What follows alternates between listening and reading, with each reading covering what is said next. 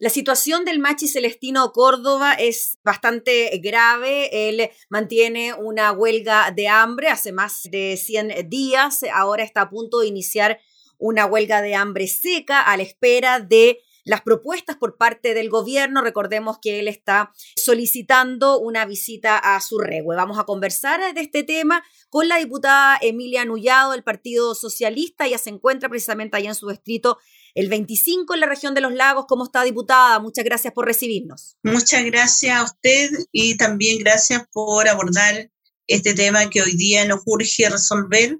como son ya los 106 días de huelga de hambre del Machi Celestino Córdoba y también 110 días de huelga de hambre de hermanos que están en la cárcel de Angol y así también sumados otros en la cárcel de Lebu y en la cárcel de Temuco.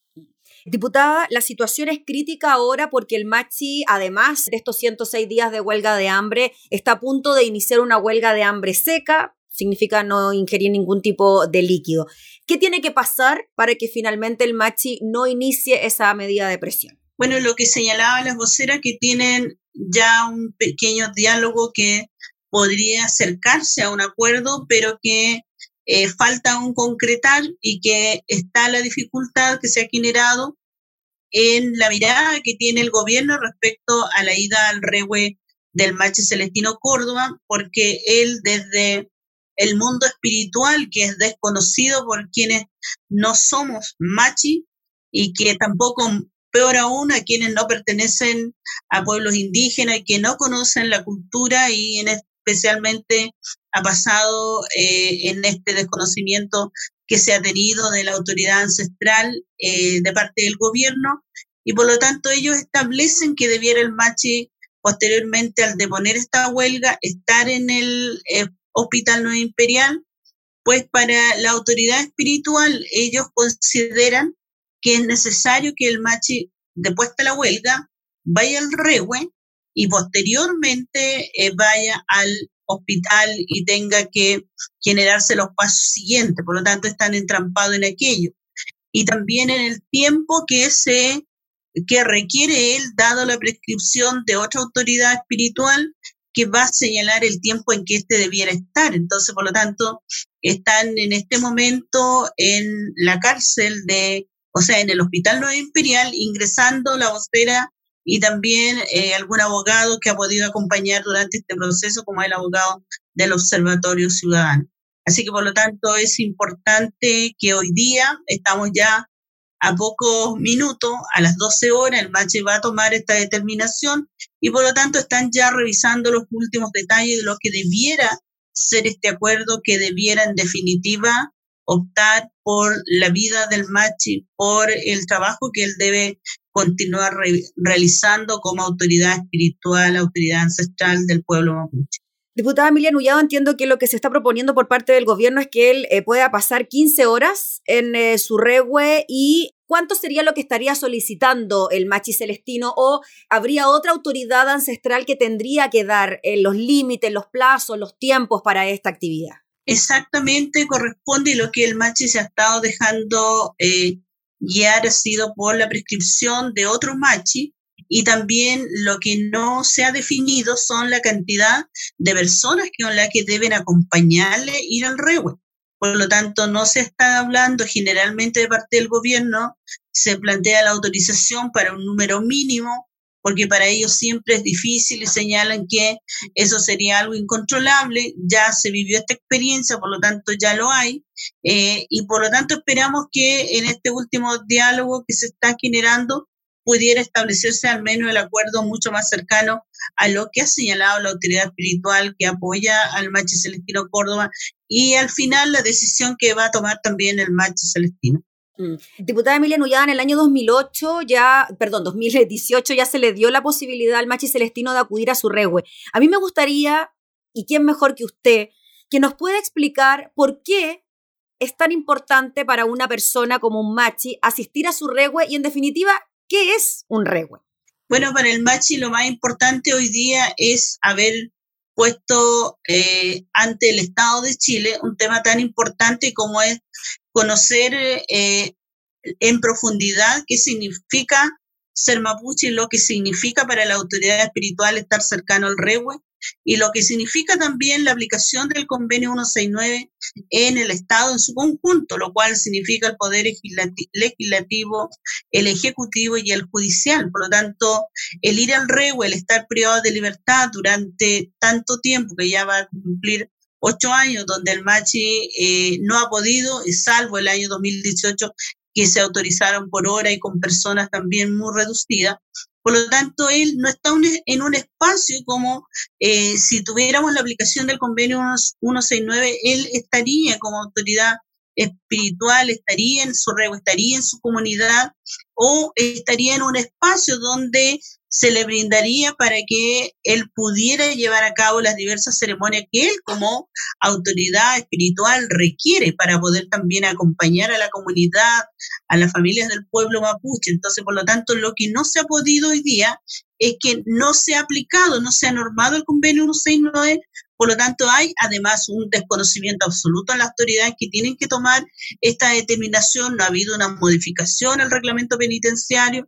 Además, los tribunales no han juzgado, han juzgado permanentemente al pueblo mapuche por las leyes chilenas. No se ha incorporado una aplicación distinta que reconozca la costumbre, el derecho constitucionario y en este caso también eh, la pertinencia que debe tener para los pueblos y en especial para una autoridad espiritual que tiene que ejercer su, eh, en este caso, su conocimiento cultural en la propia comunidad mm. y por lo tanto llevar a cabo la ceremonia en ese espacio es muy difícil llevarlo a cabo en una cárcel con un espacio muy reducido y muchas veces en, en, en, calidad de hacinamiento. Entonces, esa es la situación en la que él se encuentra para la salud de él, para lo que él mm. significa, para el conocimiento cultural que él tiene, espiritual, él requiere estar en contacto con la, con la madre naturaleza, él requiere estar en contacto en su comunidad, él requiere tener la fuerza en el espacio espiritual en que él se encuentra y donde tiene su regue, que es la comunidad. Por lo tanto, esa comprensión es difícil decir y además en los diversos peumos, al momento en que él entra en trance, como le llamamos, en Cuime, le están señalando cuál es el proceso, el camino que él debe seguir, por lo tanto, él se deja guiar por aquello. Eso no es entendible para nosotros, eso podría causarnos risa y decir que esto no es verdad, esto no debe proceder. Pero sin embargo, es lo que a quien lo guía él, bueno, tiene que ver con el espíritu, con la espiritualidad, tiene que ver con el apoyo que le están brindando otros sabios y por lo tanto es lo que él requiere estar. Por eso es tan importante que él no está diciendo yo necesito inmediatamente que me tengan que llevar al hospital porque necesito que me puedan eh, apoyar con todas las vitaminas, los nutrientes, todo lo que él requeriría. Salud tradicional, digamos, medicina tradicional. Claro, de haber, decirle ya necesito, no sé, que me inyecten, que necesito fortalecerme de uno a dos días y por lo tanto va a ser un tiempo mayor pero que sea eh, en el hospital. Lo que él está diciendo, yo necesito tener la relación con la madre naturaleza, con la madre tierra, necesito estar en ese espacio, está ahí mi rey, ahí está mi fuerza, ahí están los espíritus que me van a permitir mejorar y tener esta sanación y también poder guiar de mejor forma a el pueblo mapuche. Entonces, por lo tanto, eso cuesta comprender. Eso mismo le quería preguntar, diputada Emilia Nullao. Para los chilenos no mapuches, quizás es difícil entender por qué una persona que está condenada por un delito, en este caso la muerte del matrimonio Luxinger Macay, que sabemos que pueden haber muchos vicios, ¿no? En las decisiones judiciales, en las investigaciones, por otras causas también que tienen que ver con el mundo mapuche. Por eso quizás no hay tanta justicia en ciertas determinaciones, pero de todas maneras hay una condena ahí, frente a un hecho puntual. ¿Por qué una persona tendría que tener algún tipo de beneficio especial por su condición religiosa, por decirlo de alguna manera. Ya, aquí estamos hablando no necesariamente tanto de la, condición religiosa y que el macho nos ha convocado hoy día a ver cómo el Estado chileno ha tenido un trato discriminatorio, un trato estigmatizador, un trato de discriminación racial con los pueblos indígenas y en particular con el pueblo mapuche, y por lo tanto la mayoría que conviven con él y que están en las diversas, diversas cárceles, eh, están gran parte de ellos por reivindicar, por ser luchadores sociales, por eh, tener un pensamiento de pueblo, por señalar y decir aquí hay una pérdida territorial y nosotros hoy día vamos a luchar contra las empresas forestales. Hemos llamado al diálogo, pero los gobiernos todos los que han antecedido a este gobierno y estos dos gobiernos del presidente Piñera no han respondido en el análisis profundo que se debe tener con el pueblo mapuche. Y es el macho hoy día quien ha resistido durante estos 106 días de huelga de hambre y que ha permitido también a la nación chilena, a los no mapuches, a poder reflexionar. Hoy día se le puede decir que él está condenado, es un asesinato muy grave y sin duda por la condena que él tiene, así lo es, pero también eh, la historia, el procedimiento de cómo se llevó este juicio, nos, nos deja también con una desconfianza de que ha habido un proceso viciado respecto a cómo se entregaron aquellos antecedentes. En dos oportunidades se tuvo que llevar a cabo este juicio de muchos de los condenados, de los que estaban imputados, solamente quedaron en calidad de condenado tres y dentro de aquello el machi Celestino Córdoba y en cada uno de aquellos tres que señalaban de que en ellos nunca estuvieron en este acuerdo de poder haber cometido este atroz crimen que los condena hoy día. Por lo tanto, debe haber en algún minuto, y en lo que hemos conversado, en la oportunidad que he tenido de hablar con el machi, que se debe haber un recurso de revisión respecto a cómo se llevó a cabo este juicio. Va a ser un proceso largo, pero que en algún minuto se va a tener que revisar cómo se han practicado diversos montajes cuando se han tratado de causas que han llevado y que han condenado a líderes mapuche, al ONCO y que están privados de libertad y en este caso en particular al macho Celestino Córdoba. ¿Usted cree, sinceramente, diputada Emilia Nullado, que es injusto que el machi Celestino Córdoba esté en prisión o que él no es responsable de la muerte del matrimonio Luxinger Macay? ¿Cómo ve usted ese tema o ese caso en particular? Yo espero que se pueda hacer nuevamente la revisión de este caso. Soy mapuche y creo haber escuchado con mucha tristeza y nostalgia a la machi Francisca Lincolnado que también se le había imputado este caso, y ella señaló su inocencia plena, señaló también los primos Tralcal con quien tuve la oportunidad de dialogar, su inocencia plena, ambos vivían en distintos espacios territoriales que no tenían vínculos como para poder acordar tal situación tan grave y en el caso del macho Celestino Córdoba, en el andar en el que él tuvo, considera que a él también se le fue injusto y tampoco él pudo hablar y defenderse solo. Por lo tanto, hay situaciones que en algún minuto sería importante una entrevista clara con él, de poder escucharle, porque él no ha podido hablar ni decir nada del caso, salvo a través de la huelga de hambre, pero han sido otros los voceros quienes han, sido los que han llevado la voz, pero sin embargo, una entrevista a fondo con él, también la, la ciudadanía, el pueblo chileno, la sociedad no mapuche, todos aquellos que conocen cómo, cómo se estructura en un territorio, cómo se coordinan los territorios, cómo conviven. Eh, por lo tanto, se va a dar cuenta en claridad que la verdad es que aquí faltaron antecedentes y en los cuales no hay una no podríamos hoy día condenar así con tanta fuerza y, tratarlo de asesino al macho la verdad que yo tengo mis aprensiones en aquello, he creído en él, en su palabra. Muchos han dicho el machi no ha querido, eh, no nunca se defendió.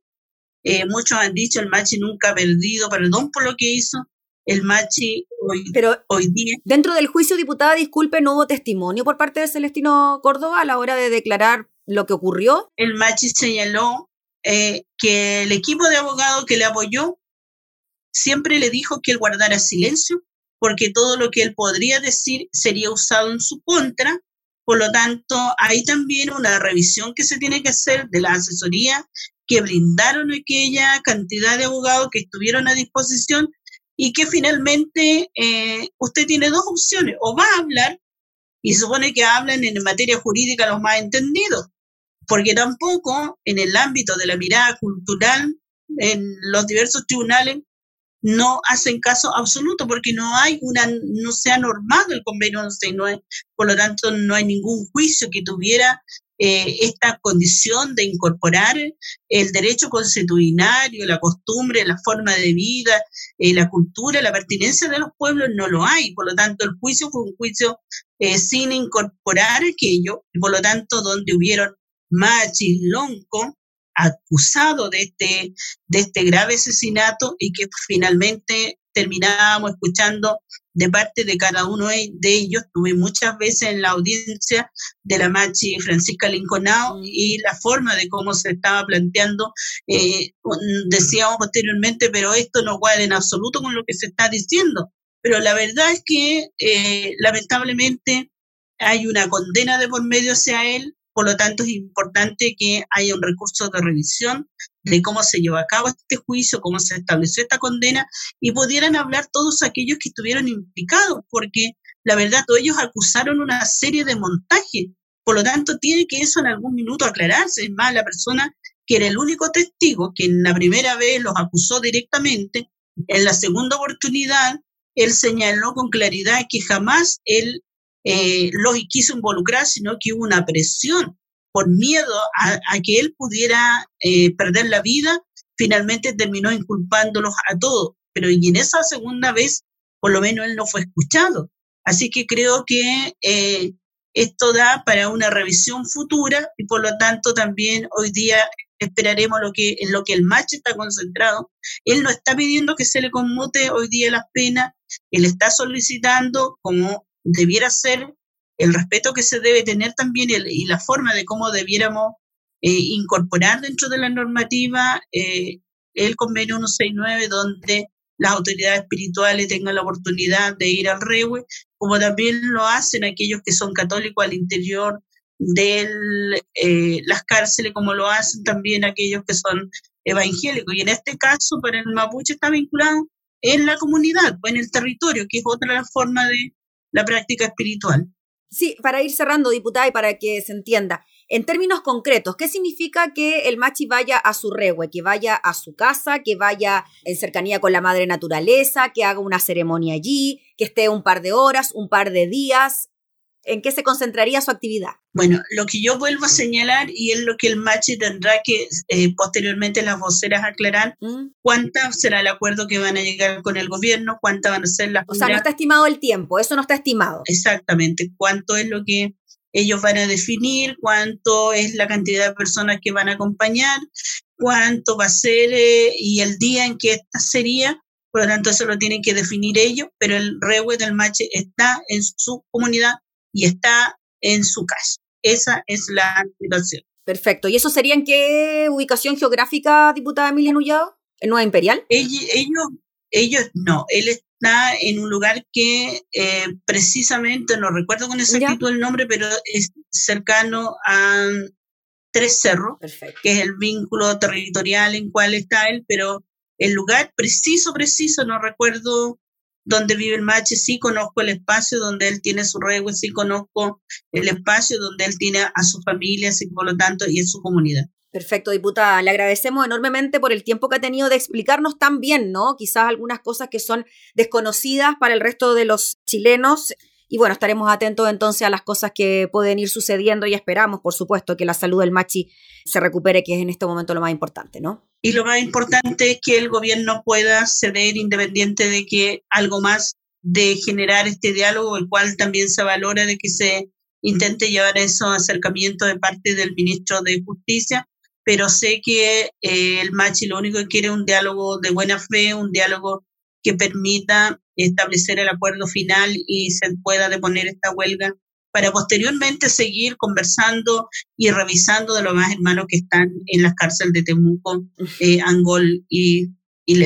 Y nos imaginamos también, diputada, y se nos alarga el tiempo, pero nos imaginamos también revisar a futuro y a posteriori la situación por la que vive la Araucanía, el pueblo mapuche en la zona, que sabemos tantos conflictos también eh, conllevan. ¿Qué le pareció? Y con esto sí que cerramos. la ley Juan Barrios que se dio a conocer durante este fin de semana que tiene que ver con la quema de camiones y la muerte de los mismos camioneros en eh, actos incendiarios. Bueno, el gobierno había dicho que no, no conversaba, ni iba a dialogar, ni llegar a acuerdo con los que eh, le hicieran algún ultimátum, pero sin embargo ahí los camioneros amenazaron y también le señalaron al gobierno que eh, le dieron el ultimátum y fueron recibidos en la moneda y con un proyecto, claro que va a poder beneficiar a, ellos, pero también de esa manera esperamos también, y lo digo en particular por ser el diputado mapuche, eh, proyectos que puedan eh, hacer modificaciones al Código Procesal Penal y a todo el sistema judicial. Por lo tanto, es importante que ojalá podamos tener de igual manera al señor ministro de Justicia en un mes o en dos meses ingresando proyectos que nos permitieran hacer esas modificaciones y de una vez por todas se pueda aplicar el convenio 169. Muy bien, pues diputada Emilia Nullado, ahora sí la despedimos. Que esté muy bien, muchas gracias por el contacto. Gracias, igual. Gracias. La diputada Emilia Nullado hablando entonces sobre la crítica situación del Machi Celestino Córdoba y también sobre la realidad del pueblo mapuche.